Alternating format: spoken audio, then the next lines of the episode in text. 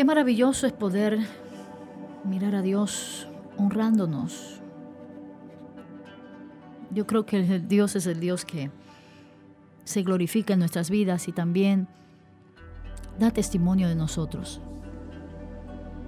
Me gusta ver a ese Dios tan bello y precioso, tan justo y tan santo, mirando hacia la tierra y encontrando a uno justo, y dando testimonio delante de todo lo creado de que obramos en justicia.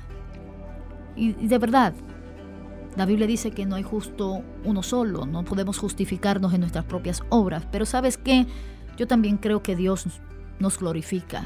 Y cuando digo nos glorifica me refiero a que nos honra, nos sacia de larga vida. La palabra del Señor dice que Él vio a Job y lo vio como un hombre justo y cuando Satanás se presenta delante de él dice, ¿no has visto a mi siervo Job, nombre justo, delante de mí. Esa actitud donde nos acercamos a Dios con un corazón limpio, donde estamos dispuestos a vivir una vida delante de la presencia de Dios con justicia y bendición. Las obras no nos van a salvar, estamos claros. Tenemos que reconocer que no podemos vivir como orgullosos de este, tenemos que vivir como gente humilde, sencilla delante de Dios. Pero sabes que Dios da también testimonio de nosotros.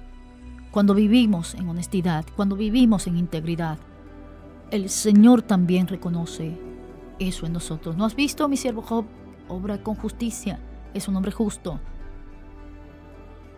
Claro, nos vamos a encontrar con grandes desafíos en la vida. No somos perfectos, somos humanos, pero ¿sabes qué? Aquellos que reconocemos nuestra vulnerabilidad, somos fuertes en Él. Por eso la palabra del Señor nos dice, dígales débil, fuerte soy. Vive en integridad para Dios. Vive separado, separada para Él. Consagra todo lo que hay en ti. Tú puedes estar seguro de en la presencia de Dios. Dios mismo está dando testimonio de ti. Señor, en esta hora sí declaro que des fuerzas nuevas a aquellos que quieren vivir en integridad, que hacen un esfuerzo extraordinario, que viven con pasión por ti, que lo hacen dirigidos por tu gracia y por tu espíritu, motivados por una experiencia de bendición para sus vidas. Te pido Dios que de manera extraordinaria, Señor amado, bendigas a cada uno de aquellos hermanos y hermanas que el día de hoy, Señor amado, están tomando una decisión de vivir en integridad, separados para la gloria tuya.